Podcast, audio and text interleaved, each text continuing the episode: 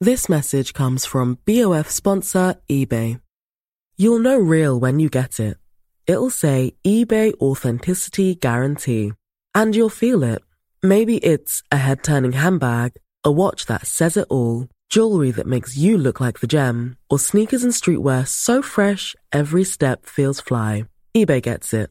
So look for the blue check mark next to that thing you love and be confident that every inch, stitch, sole, and logo is checked by experts. With eBay Authenticity Guarantee, you can trust that feeling of real is always in reach. Ensure your next purchase is the real deal. Visit eBay.com for terms.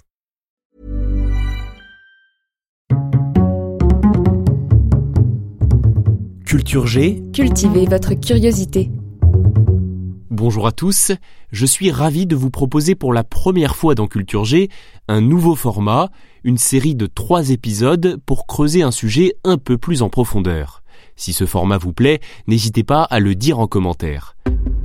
Voici le premier épisode de notre enquête sur Banksy, le buzz et l'argent du buzz. Vous avez forcément déjà entendu ce nom, Banksy. C'est l'un des artistes les plus connus au monde, si ce n'est le plus connu parmi les artistes d'art contemporain. Nous ne connaissons pas son visage, ni son vrai nom, mais il est pourtant suivi par plus de 12 millions de personnes sur Instagram. Pour vous donner un ordre d'idée, c'est un tiers de plus que le célèbre youtubeur français Squeezie. Bonjour. Et six fois de plus que le président de la République française, Emmanuel Macron. On peut décider de ripolliner tout seul la façade? C'est un peu le principe. Banksy est un street artiste. Il fait de l'art urbain. C'est d'abord un graffeur de la scène underground de Bristol, en Angleterre, et il a réussi à imposer son style, très reconnaissable, de peinture au pochoir. Ces peintures, il les fait surtout dans la rue, sur des bouts de mur, pour faire passer des messages. Il y a des messages politiques, notamment autour du conflit israélo-palestinien, des crises migratoires, du terrorisme. Il y a aussi beaucoup de messages sur la société, la surconsommation, la pollution industrielle, la dépendance au numérique, etc. Souvent avec humour et toujours avec poésie, il questionne le monde. Et il est impossible de rester indifférent quand on regarde la plupart de ses œuvres. Au moins l'art contemporain, hein. Banksy est un spécialiste du buzz, un génie du buzz même. Après s'être fait un nom avec certaines de ses œuvres comme The Mild Mild West ou Kissing Coppers, sa popularité a explosé avec son premier gros buzz. Je vous raconte. Entre 2003 et 2005, il a une drôle d'idée, accrocher des œuvres parodiques, factices ou subversives dans les musées les plus prestigieux du monde au MoMA, au Met, au Brooklyn Museum ou encore au Musée américain d'histoire naturelle de New York. Il ne demande pas l'autorisation. Il entre en plein jour et comme si c'était parfaitement normal, il accroche son œuvre au mur. Il y a des dispositifs anti-vol, mais pas de dispositifs anti-accrochage. Placées à la vue de tous, certaines œuvres sont ainsi restées exposées pendant plusieurs jours, avant que la supercherie ne soit découverte. Le British Museum, où Banksy avait déposé un faux artefact représentant au fusain un homme préhistorique poussant un chariot de supermarché, a même décidé d'inclure l'œuvre dans sa collection permanente.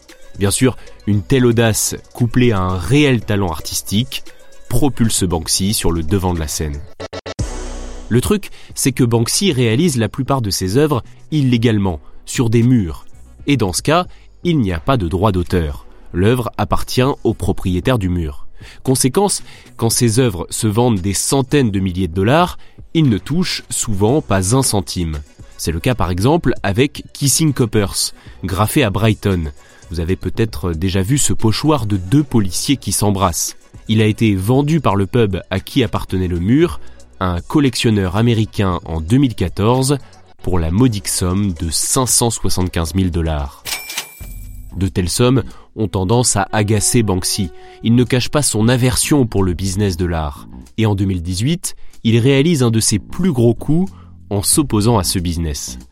Cela se déroule dans un lieu qui en plus est emblématique, à Londres, chez Sotheby's, une maison de vente aux enchères.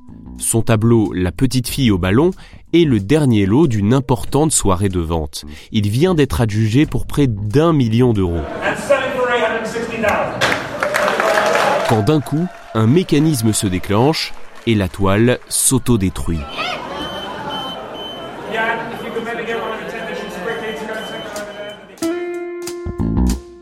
Banksy l'a expliqué sur les réseaux, il avait placé dans le cadre des années auparavant un broyeur au cas où le tableau se retrouverait aux enchères.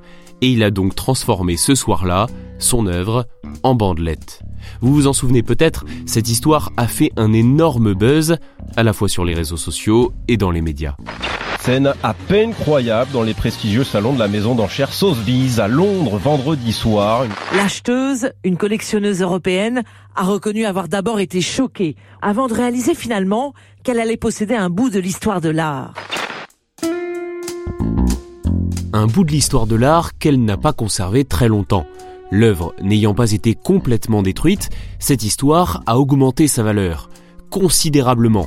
Trois ans plus tard, cette toile a été remise aux enchères et adjugée à près de 22 millions d'euros. Sur cette somme, Banksy n'a une nouvelle fois pas touché un seul centime. Alors comment gagne-t-il sa vie? On ne peut que le deviner. Sa popularité liée à ses œuvres qui ne lui rapportent presque rien a permis quelques opérations bien plus lucratives. On peut citer notamment Disneyland. En 2015, Banksy a créé un parc alternatif à Disneyland dans une version lugubre. Dismal signifie justement lugubre en anglais. Et effectivement, tout y était sombre, terrifiant, comme l'envers du monde enchanté de Cendrillon et Peter Pan. À Disneyland, d'ailleurs, le personnel d'accueil avait pour mission d'être froid et distant. Welcome to. À l'intérieur, les canards étaient gluants de mazout et le manège de chevaux de bois était la proie d'un serial killer qui massacrait ses poulains pour en faire des lasagnes. On trouvait aussi un jeu permettant de piloter sur un plan d'eau des petits bateaux, mais rien d'amusant ici puisqu'ils étaient remplis à rabord de migrants.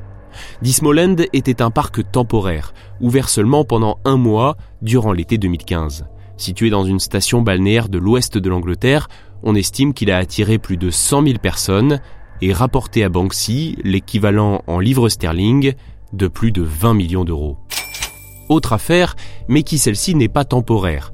Banksy a créé un hôtel à Bethléem, un hôtel qui se targue d'offrir la pire vue d'hôtel au monde. Les fenêtres donnent sur le mur de séparation construit par Israël.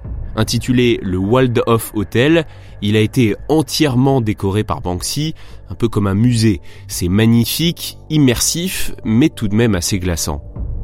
Les prix vont de 30 dollars pour passer la nuit dans un dortoir dans un des lits superposés façon camp de réfugiés, jusqu'à 965 dollars pour la chambre la plus chère, la suite présidentielle, équipée de tout ce dont un chef d'État corrompu a besoin.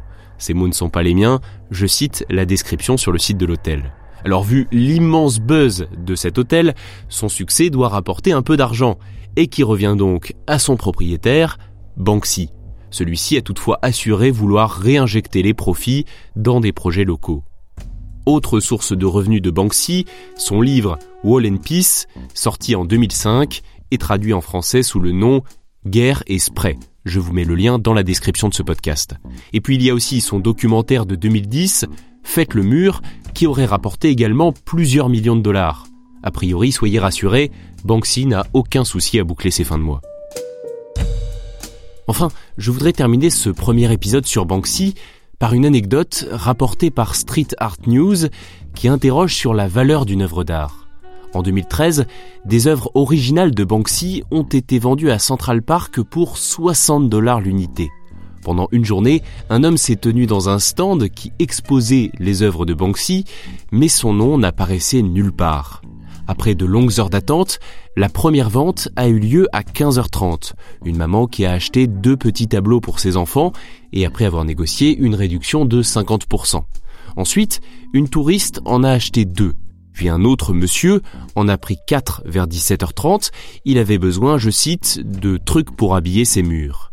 Lui, il a investi 240 dollars pour ce qui en valait sur le marché plus de 80 000. Jackpot. Et c'est tout. En une journée, des centaines de personnes sont passées devant le stand et ne se sont pas arrêtées. Cela pose question sur la valeur d'une œuvre. Pour tous ceux qui sont passés à côté ce jour-là, 60 dollars devait paraître beaucoup pour un tableau vendu sur un stand de Central Park. Alors qu'un Banksy original à 60 dollars, ça ne paraît rien du tout, et c'est certainement le rêve d'un bon nombre d'amateurs d'art. J'ai envie de vous poser la question, vous pouvez répondre en commentaire. À votre avis, qu'est-ce qui définit la valeur d'une œuvre d'art? Voilà pour ce premier épisode de notre série sur Banksy. On se retrouve mardi pour la suite, l'épisode 2, Banksy, le maître du street art. Après avoir parlé d'argent, on va parler de talent. Pour ne pas manquer cela, abonnez-vous à Culture G en activant les notifications. Très bon week-end prolongé à tous et à mardi. This message comes from BOF sponsor eBay. You'll know real when you get it. It'll say eBay Authenticity Guarantee. And you'll feel it. Maybe it's a head turning handbag, a watch that says it all, jewelry that makes you look like the gem, or sneakers and streetwear so fresh every step feels fly. eBay gets it. So look for the blue check mark next to that thing you love and be confident that every inch, stitch, sole, and logo is checked by experts. With eBay Authenticity Guarantee, you can trust that feeling of real is always in reach. Ensure your next purchase is the real deal. Visit eBay.com for terms.